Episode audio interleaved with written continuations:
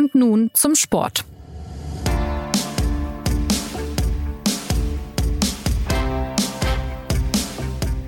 Noch zwei Spieltage dauert diese Bundesliga-Saison und wer Spannung vermisst, weil die Bayern längst Meister sind, der braucht eigentlich nur ein paar Etagen tiefer auf die Tabelle blicken. Der Abstiegskampf beschäftigt weiterhin mehrere Clubs. Neben Kräuter Fürth könnte es noch zwei weitere Kandidaten treffen. Die Frage ist nur, wer das sein wird. Das sogenannte Abstiegsgespenst geistert zwischen Berlin, Stuttgart und Bielefeld herum, nachdem es zum Beispiel aus Bochum ja schon vehement verscheucht wurde.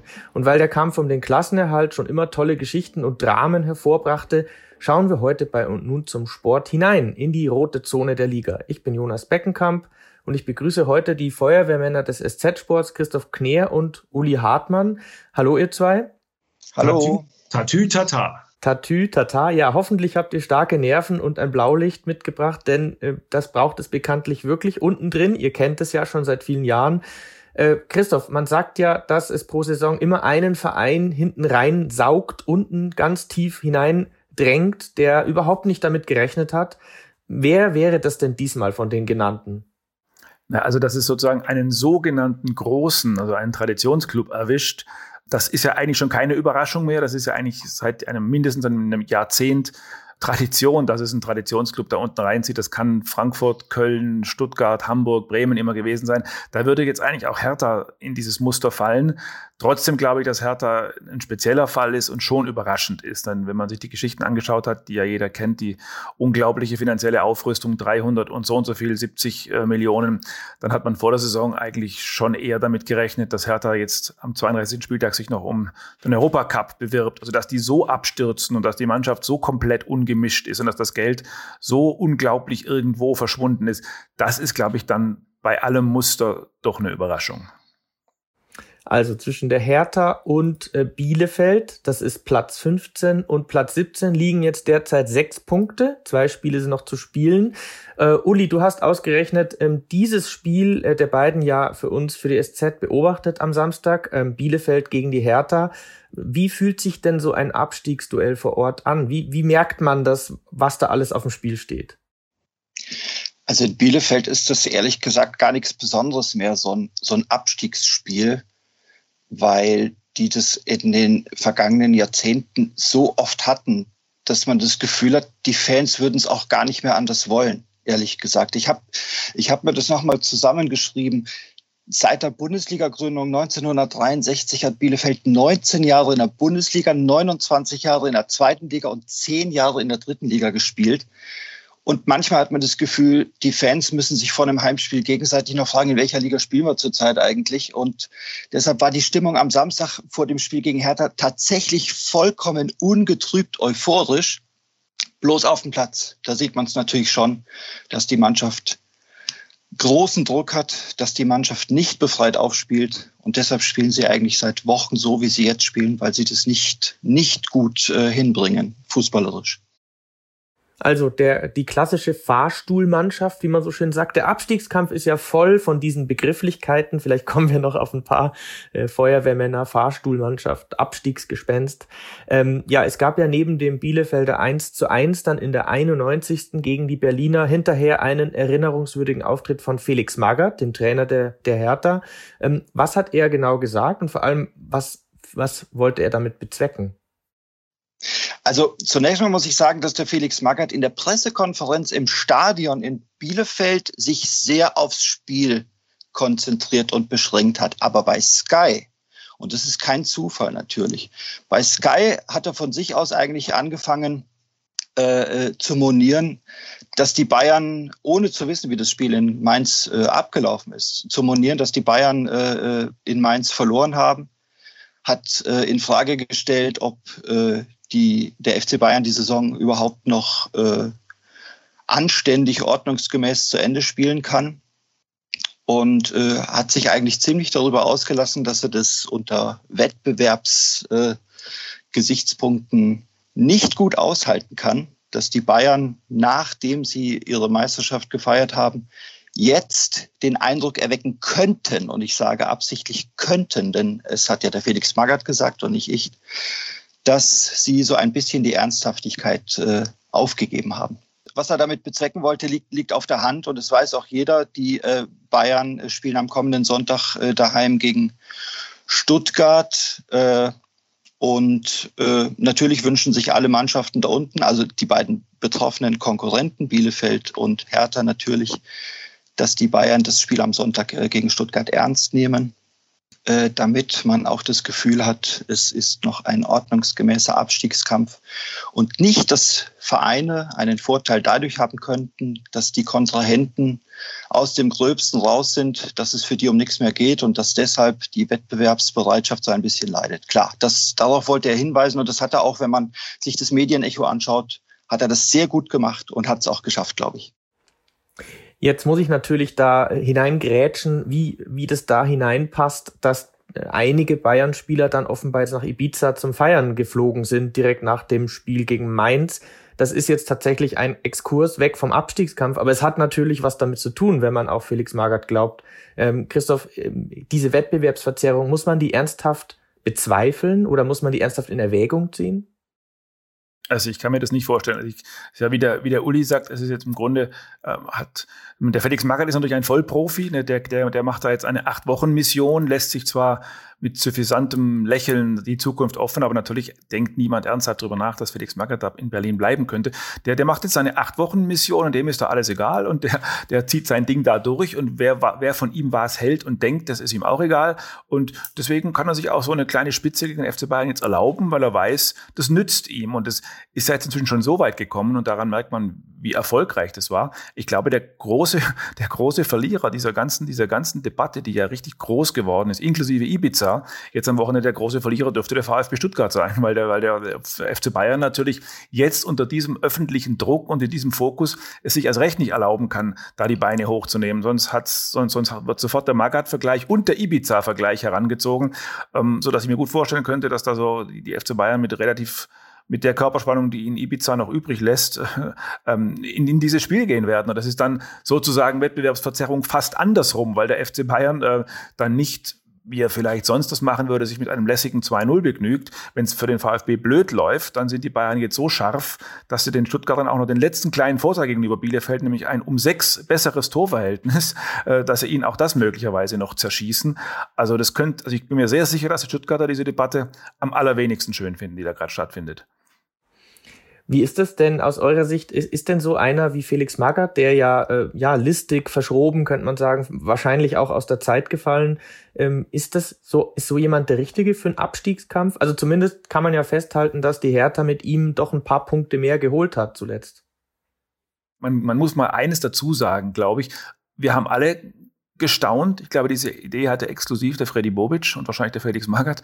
Ähm, ich sage es jetzt mal ganz wertneutral und, darf, und dafür muss man weder Hertha Fan noch Hertha Ablehner sein.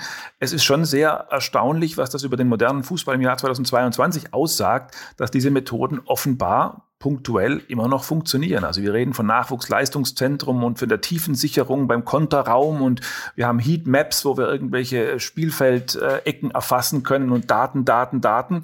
Und dann kommt Felix Magger mit seinem Notfallkoffer, den es in den 80er Jahren auf identische Art und Weise auch schon gab. Wir haben ja vor kurzem schon mal darüber gesprochen. Er macht einfach drei, vier ganz, ganz klassische Dinge. Er macht einen Führungsspieler stark, den Boateng. Dann rasiert er einen anderen Führungsspieler, den Belfodil, den er, den er dann so verwundet, dass er den im nächsten Spiel wieder bringt und der dann so gereizt ist, dass er prompt das Siegtor schießt. Äh, dann macht er so eine Nummer wie jetzt nach dem Spiel, so kleine Psychospielchen. Dann hat er plötzlich einen Linksverteidiger gebracht, den, einen 18-Jährigen aus der U19, den keiner kannte, wo er dann selber suffisant nach dem Spiel sagte, unser linker Verteidiger. Man hat das Gefühl, der, der kennt den Namen gar nicht von diesem Spieler. Ähm, das, das sind alles so Symbole nach außen und innen. Ich schüre hier Konkurrenzkampf, äh, ich halte hier Unordnung, ihr müsst euch alle reinhängen. Und das hat vor 20 Jahren funktioniert und es mag schon erstaunen, dass das immer noch funktioniert. Das heißt auch nicht, dass es an jedem Standort funktioniert, aber in Berlin scheint das zu klappen. Und was das über den modernen Fußball aussagt, das darf sich je nach Geschmackssache jetzt jeder selber aussuchen. Weil ich aber glaube, wenn ich mich kurz einschalten darf, mhm. dass, dass das Ziel eines Trainerwechsels in der, im Abstiegskampf kurz vorm Ende der Saison das wird ja oft auch von den Sportdirektoren dann so formuliert, wir brauchten einen neuen Impuls. Das genau. haben auch die, die Bielefelder haben gesagt, wir brauchen einen neuen Impuls, haben den Frank Kramer entlassen und den Torwarttrainer Marco Kostmann zum neuen Cheftrainer befördert. diesen Impuls, den konnte man in Bielefeld bisher, das muss ich leider sagen, nicht so richtig sehen. Aber bei der Hertha sieht man ihn hervorragend. Und das ist genau das, was der Christoph gerade beschrieben hat, dass der Magath da, da wirklich Dinge, Dinge aufzieht, die neue Impulse bringen. Man kann darüber streiten, wie man das findet, aber er hat es geschafft. Und wenn man sich die Ergebnisse anschaut, seit er da ist, das waren äh, mhm. sechs, sechs, sechs Spiele, drei Siege, zehn Punkte.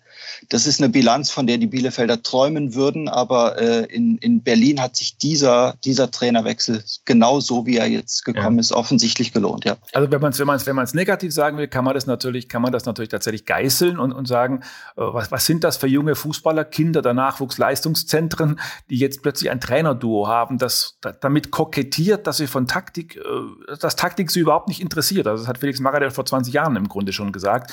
Und sein Co-Trainer Fotheringham, den jetzt alle loben, hat ja auch gesagt, I'm not interested in tactics. Also es ist schon irre, dass sowas dann funktioniert. Einerseits. Andererseits kann man, wenn man Romantiker ist, auch sagen, man kann es ja auch irgendwie auf eine Art gut finden, dass sich der Fußball irgendwie noch sowas ja, sowas Archaisches, sowas Altmodisches erhalten hat, was sich den Daten entzieht. Ähm, das, wie gesagt, das kann jeder von einer Ecke betrachten, aus der er es möchte, aber Trotzdem ist klar, dass das jetzt kein, kein Geheimrezept ist. Also wenn man sich dieses Magath-Rezept anguckt, das gab es mit anderen Namen in den vergangenen Jahr, ja, im vergangenen Jahrzehnt ja auch schon. Also der, die Hertha hat es ja mal mit, äh, mit, mit Otto Rehagel tatsächlich versucht. Die Frankfurter haben es mal mit Thomas Schaaf versucht oder sogar mal mit Christoph Daum vor etwas längerer Zeit. Und das ist alles krachend gescheitert. Und deswegen dachte man auch, dass dieser durchaus abgründige Magath in Berlin auch scheitern wird.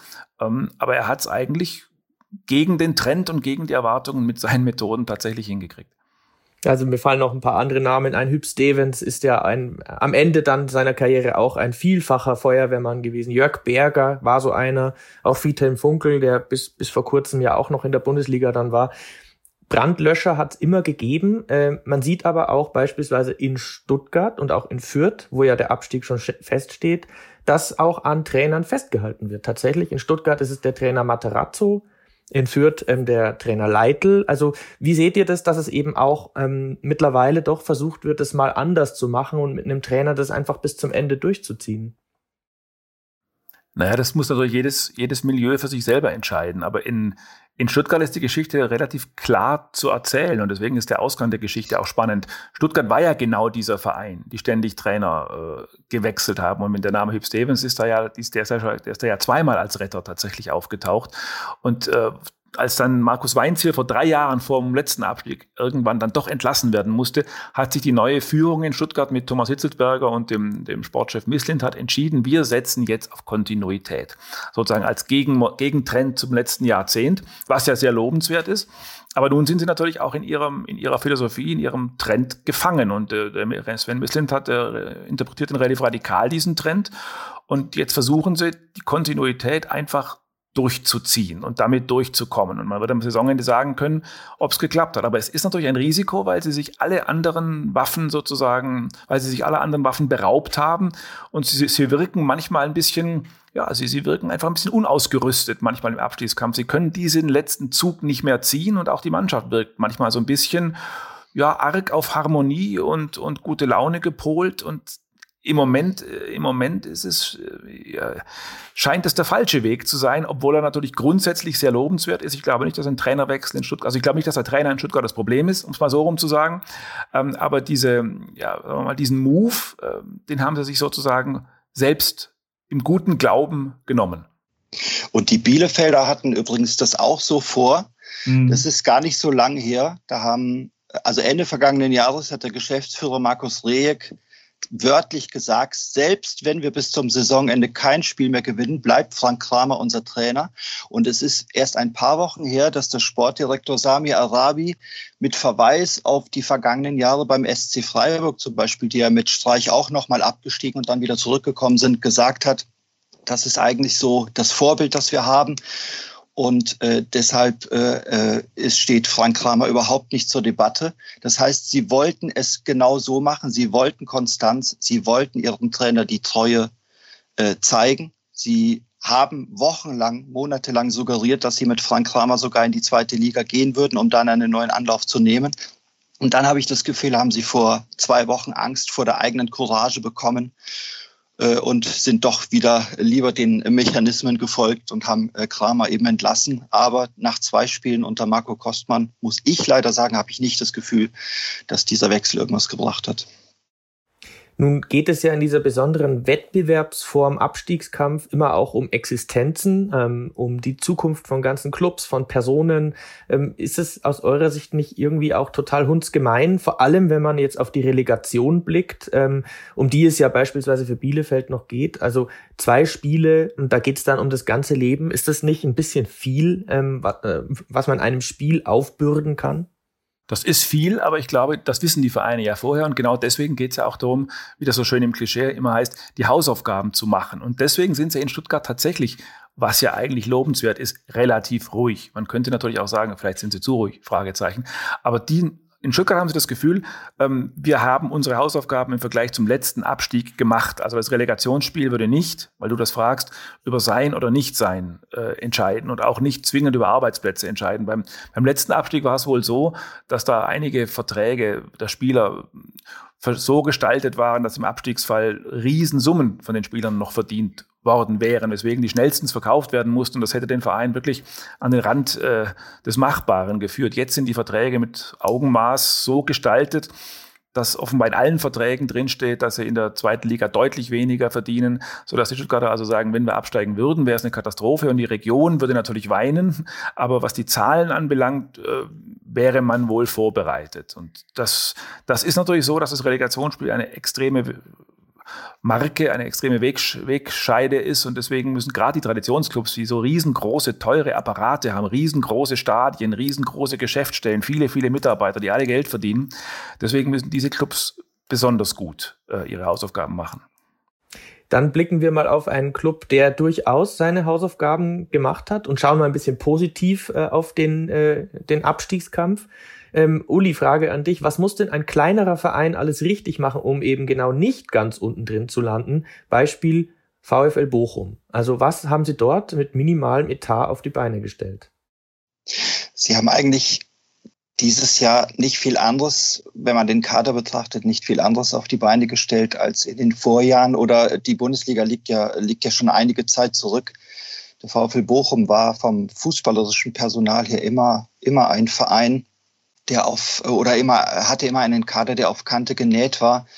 Und in dieser Saison, und ich glaube, da gibt es gar keinen Zweifel, war äh, der große Gewinner der Trainer Thomas Reis, den sie vor äh, knapp zwei Jahren am unteren Ende der zweiten Liga mehr oder weniger aus Verzweiflung äh, von aus der A-Jugend vom VfL Wolfsburg geholt haben, weil er eine Vergangenheit in Bochum hatte und äh, dieser Thomas Reis hat sich einfach als unglaublicher Glücksgriff äh, erwiesen, weil er mit dem Kader, der kein ganz leichter ist, so gut äh, zurechtkam, kommt, so gut umgehen kann, dass sie nicht nur als äh, Mannschaft aus der unteren Hälfte der zweiten Liga in die Bundesliga aufgestiegen sind, sondern jetzt eben auch eine wirklich unfassbar, für ihre Verhältnisse unfassbar starke Saison spielen und den Klassenerhalt äh, am vergangenen Wochenende schon perfekt gemacht haben. Das heißt, ich würde es in dem Fall, und ich äh, will äh, den, den äh, planerischen äh, äh, Vorgängen in der, in der Chefetage vom VfL Bochum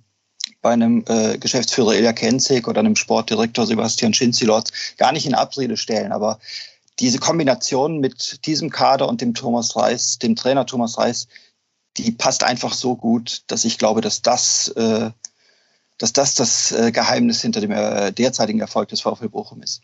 Ich glaube, es gibt ja im Übrigen auch die, die ewigen Gesetze der Liga, die sogenannten ewigen Gesetze, die, die, dann manchmal, die dann oft gelten, aber meistens auch nicht und mal dann doch auch wieder, man weiß es ja nicht so genau. Und eines dieser Gesetze lautet ja, Achtung, Achtung, das zweite Jahr ist immer das schwerste, sodass sich also sozusagen beim VfL Bochum, um den Faden aufzunehmen, im nächsten Jahr dann zeigen wird, wenn man sozusagen die, die Euphorie des Neuanfangs, die Euphorie des Wiederaufstiegs, die gemeinsame, das gemeinsame Ziel, die gemeinsame Leidenschaft, wenn die so zum paar Prozent rausgeht, dann wird sich natürlich wirklich zeigen, wo die wirkliche Substanz dieses Kaders und, und, und auch der Planer steckt. Ähm, sozusagen die erfahrene Tipper würden den, würden den VfL Bochum in der nächsten Saison in den Abstieg hinein tippen, zumal wenn die Großen wie Schalke und Bremen tatsächlich zurückkehren sollten. Aber es wird nun an Bochum liegen, das Gegenteil zu beweisen. Union Berlin zum Beispiel ist eine ähnliche Geschichte. Da hieß es auch nach dem ersten euphorisch geschafften Klassenerhalt, die erwischt's nächstes Jahr. Die hat's eben nicht erwischt. Also die Liga ist durchaus offen im Moment für, für Clubs, die in der Nische schlaue Arbeit verrichten. Und das darf man den Bochumern, glaube ich, schon zutrauen. Ja, und wir müssen beim VfL natürlich auch noch, noch, noch kurz schauen, wie sich der, wie, sie, wie, der, wie der Kader zusammenbleiben kann. Ne? Mhm. Denn wenn, wenn, wenn eine Mannschaft, äh, also der VfL hat einen äh, Lizenzspieleretat von 24 Millionen, man kann sich äh, ausrechnen, was Spieler dort im Vergleich zu anderen Bundesliga-Vereinen verdienen. Und wenn solche Spieler in einer Saison auf sich aufmerksam machen können und Angebote von Vereinen bekommen, wo sie vielleicht das Doppelte oder noch mehr verdienen können, dann weiß man natürlich auch nicht, äh, ob der Kader vom VfL in der nächsten Saison noch so ausschaut wie jetzt. Und dann wird die Frage eben nach der Wettbewerbsfähigkeit in der Bundesliga sicherlich auch ganz neu gestellt werden müssen. Also mir sind aus der Bochumer Saison tatsächlich vor allem sehr schöne Tore in Erinnerung. Ich weiß nicht, wie es euch geht, aber mal flog da aus 60 Metern äh, ein, ein, ein langer Ball von Pantovic ins Tor und dann Gerrit Holtmann in den Winkel, jetzt am Wochenende in Dortmund ja wieder. Also äh, Uli, wie erklärst du dir das, dass es da doch irgendwie ganz, ganz, ganz gute Fußballer auch gibt, die äh, tatsächlich auch sehr schönen Fußball spielen können? Sie haben ja nicht nur in Dortmund gewonnen, sondern auch zum Beispiel zu Hause gegen die Bayern. Ja, da lande ich jetzt erst, erstens wieder beim Trainer Thomas Reis, das will ich aber nicht alles wiederholen. Und zweitens, äh, ich war ja nun wirklich bei, bei den Heimspielen selbst im Stadion. Ich war eigentlich alle zwei Wochen wieder baff, was für einen Unterhaltungswert diese Mannschaft im Ruhrstadion an der Kastropper Straße entwickelt. Und äh, ich will jetzt nicht zynisch werden, aber Tore aus 60 Metern, Tore aus 40 Metern, Becherwürfe aus 10 Metern. Also was wir in dieser Saison, was wir in dieser Saison da in, in Bochum erlebt haben, das war wirklich aller Ehren wert. Und wenn es nicht so vergänglich wäre, hätte ich gesagt, der VfL Bochum müsste in jedem Bochum-Reiseführer äh, auf, auf Platz eins der, der, der Highlights der Sightseeing-Liste stehen. Aber wie gesagt, im Fußball ist alles vergänglich und äh, ich habe das Gefühl, dass man das in Bochum in dieser Saison sehr genossen hat. Äh, also das, dieses Solo vom Holtmann im ersten Heimspiel gegen Mainz ist ja in der äh, Sportschau zum Tor des Jahres gekürt worden.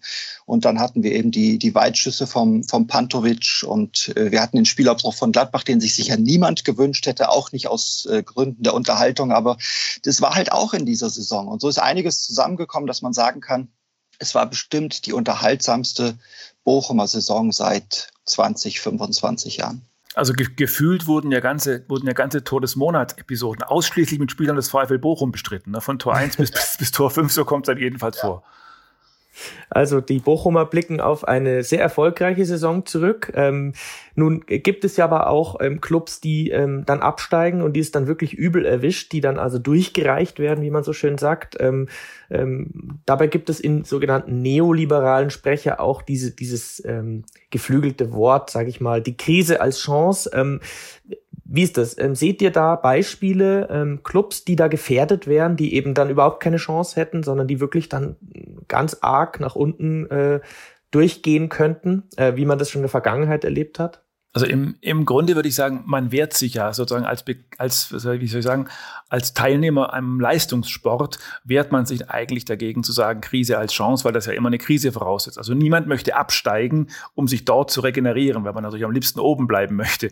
Aber es gab ja tatsächlich in den letzten eins, zwei, drei, vier Jahren Fälle, von Mannschaften, die sich da unten wirklich stabilisiert und regeneriert haben. Der erste FC Köln war so ein Fall, auch der VfB Stuttgart nach seinem allerersten Abstieg und auch nach dem zweiten. Die haben dann, im, die haben dann tatsächlich in der zweiten Liga eine Menge richtig gemacht, Philosophie umgestellt, aber sind dann aber auch aufgestiegen. Das ist die absolute Bedingung. Oder wie, um nochmal Karl-Heinz Rummenigge zu zitieren, die Conditio sine qua non ist das. also wenn man sozusagen abgestiegen ist, man kann es versuchen, äh, ein bisschen neu, äh, neue Philosophie sich auszudenken und die zweite Liga als kurzen Kuraufenthalt zu betrachten. Aber das geht nur, wenn man sofort wieder aufsteigt. Sobald man ein zweites oder gar drittes Jahr verbringt, äh, wird es sehr gefährlich. Deswegen muss man auch den HSV mal mit großem äh, mit großem Interesse betrachten.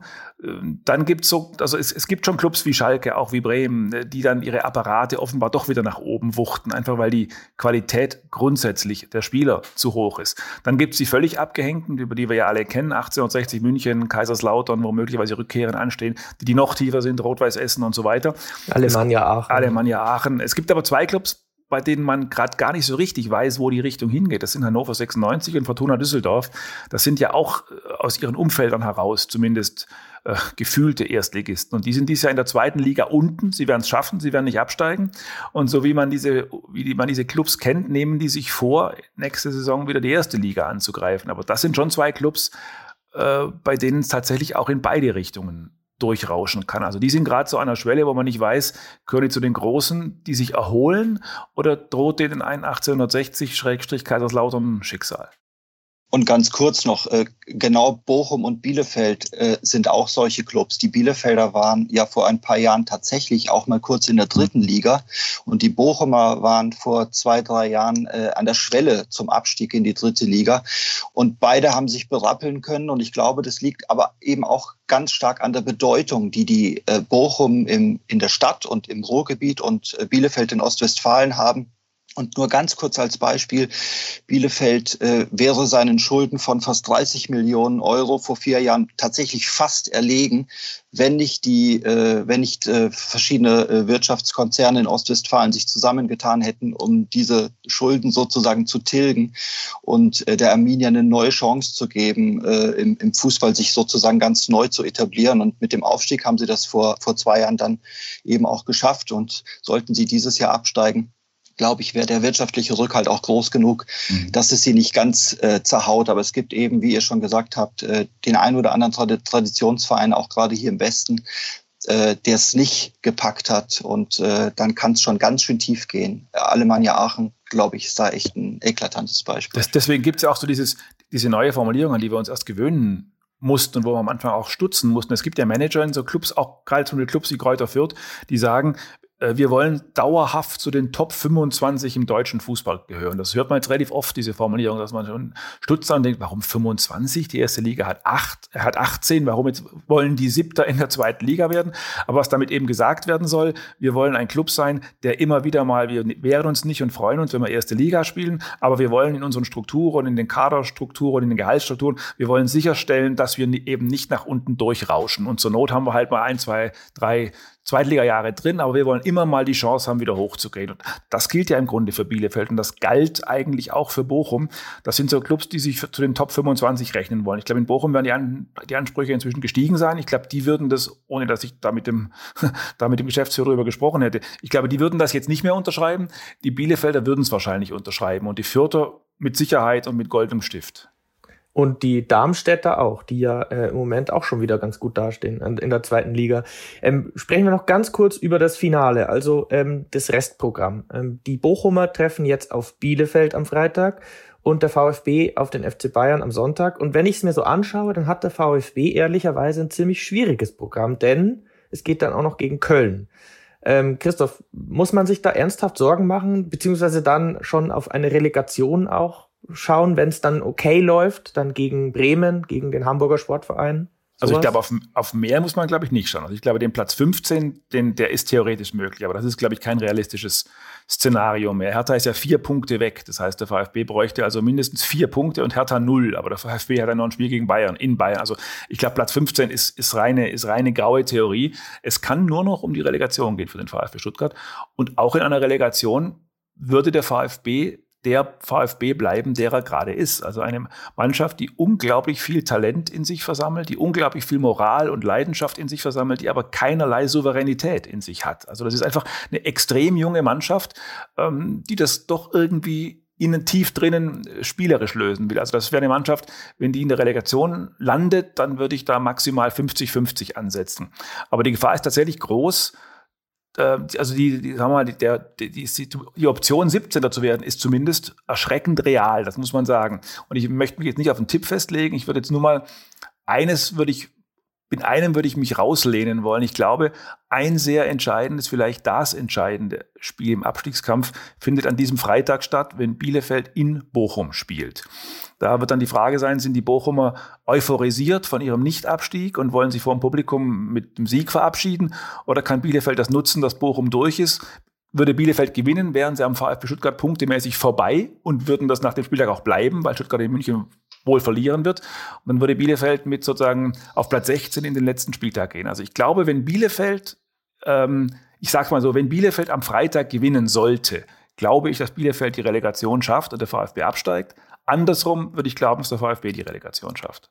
Und ich möchte euch ganz kurz darauf hinweisen, dass wir in Bochum auch eine kleine Ibiza-Affäre haben, denn oh. der Bochumer Spieler Milos Pantovic hat nach dem Klassenerhalt am vergangenen Wochenende gesagt, vor Dienstag brauche der Trainer Reis kein Training anzusetzen.